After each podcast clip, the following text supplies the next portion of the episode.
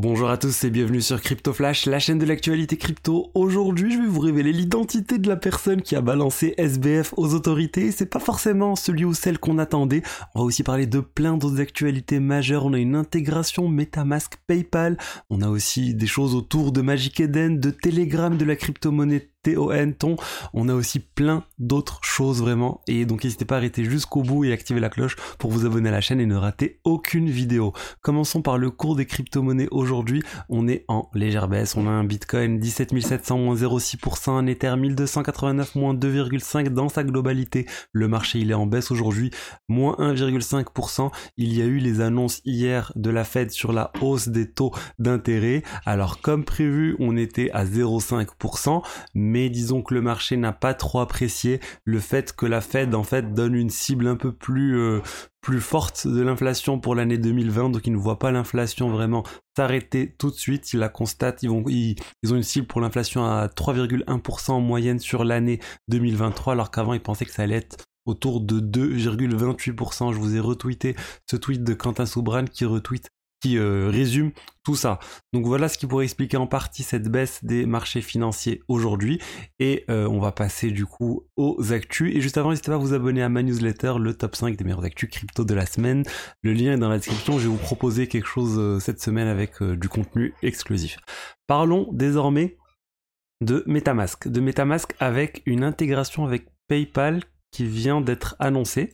On a le wallet en fait Metamask il sera possible désormais pour les Américains d'acheter de l'Ether directement euh, depuis Metamask avec euh, PayPal. Donc ceux qui ont un compte PayPal pourront faire ça simplement sans passer par un exchange euh, ou par tel ou tel exchange. Vous faites tout ça directement depuis Metamask, bien sûr, avec PayPal. C'est pas pour tout de suite, on va dire, une généralisation de ça à l'échelle planétaire.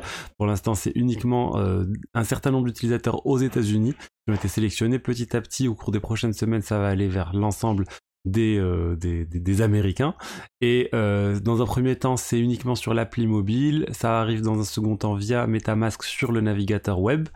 Et euh, j'imagine que si ça fonctionne bien, ils vont étendre ça à tout le monde. Mais bon, c'est une bonne nouvelle. C'est aussi un moyen, on va dire, de limiter l'utilisation des exchanges centralisés et en fait de contrôler le plus rapidement possible ces cryptos. Quand vous achetez via Metamask comme ça avec PayPal, on va dire les cryptos ne transitent quasiment jamais ou ne sont pas stockés par euh, PayPal sur de la durée. C'est juste euh, de manière extrêmement rapide et ça arrive suite sur votre toilette MetaMask et vous en et vous possédez les clés. Vous faites très attention à ces clés. D'ailleurs, sur le sujet des clés, on a euh, CZ qui vient de faire une déclaration comme quoi 99% des personnes perdront leur crypto-monnaie si elles les stockent eux-mêmes. Donc c'est bien sûr quelque chose qui vise à à faire de la pub tout simplement aux exchanges centralisés qui seraient plus à même de garder les crypto-monnaies.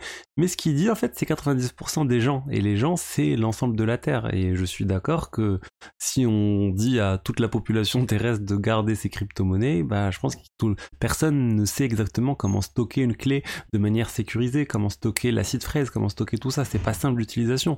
Donc oui, je pense que moi, je, le dis souvent, on me dit voilà, j'ai 300, 500 euh, dollars euh, en crypto, euh, est-ce que je les laisse sur un exchange ou je les mets sur une clé Ledger? Bah, je pense pas que ça vaut le coup d'acheter un Ledger Stacks à 200 dollars pour stocker des cryptos ou même ou même autre chose. Donc faut faut vraiment faire euh, attention sur l'aspect gestion des clés. Moi, c'est quelque chose que je recommande toujours. Mais si vous stockez vos clés vous-même, et ce que je recommande encore, faites-le bien, stockez euh, bien la clé de manière sécurisée. Euh, je vous avais fait un trade sur Twitter où j'expliquais tout ça, comment stocker, comment stocker l'acid phrase de manière sécurisée les 12 ou 24 mots. Regardez sur mon compte Twitter, vous pouvez voir ma proposition sur le sujet. Donc il y a plein de choses, mais il faut pas faire ça vraiment n'importe comment. Passons tout de suite à FTX et je vous ai dit l'identité de la personne qui a euh, a balancé euh, SBF aux autorités. Il y avait beaucoup de personnes qui disaient que Caroline travaillait avec les autorités. Caroline Ellison, la CEO d'Alameda, le fonds d'investissement associé à FTX, associé à SBF. Et euh, bah, au final, non. C'est Ryan Salamé. Ryan Salamé, c'était le président, le coprésident de l'entité basée aux Bahamas qui s'occupait de, de, de FTX, FTX Digital Markets. Et en fait, il aurait écrit le 9 novembre euh, à la SEC des Bahamas, donc euh, l'autorité des marchés euh, des Bahamas, pour les informer qu'il avait constaté que les fonds des clients qui étaient détenus sur FTX Digital ont été transférés à Alameda Research. Donc il dit que c'est quelque chose de complètement euh, euh, illégal ou plutôt qui n'est pas qui n'est pas censé se passer. Donc dès qu'il a vu ça ou dès qu'il a fait ça, il a informé euh, il a informé la SEC et surtout il a dit qu'il y avait uniquement trois personnes qui avaient la capacité à faire ces ces, transactions, ce mouvement, c'était SBF, donc on ne présente plus. Nishat Singh, c'était aussi un quelqu'un qui avait une une, part minoritaire dans euh, FTX et qui était aussi très impliqué sur l'aspect ingénierie, et euh, Gary Wang, qui est aussi le cofondateur de FTX. Donc c'est une de ces trois personnes, celui qui a, qui, a fait tout ça. Du coup, ils ont la, les, Bahamas plutôt, la SEC des Bahamas a contacté ensuite la police pour lancer une investigation.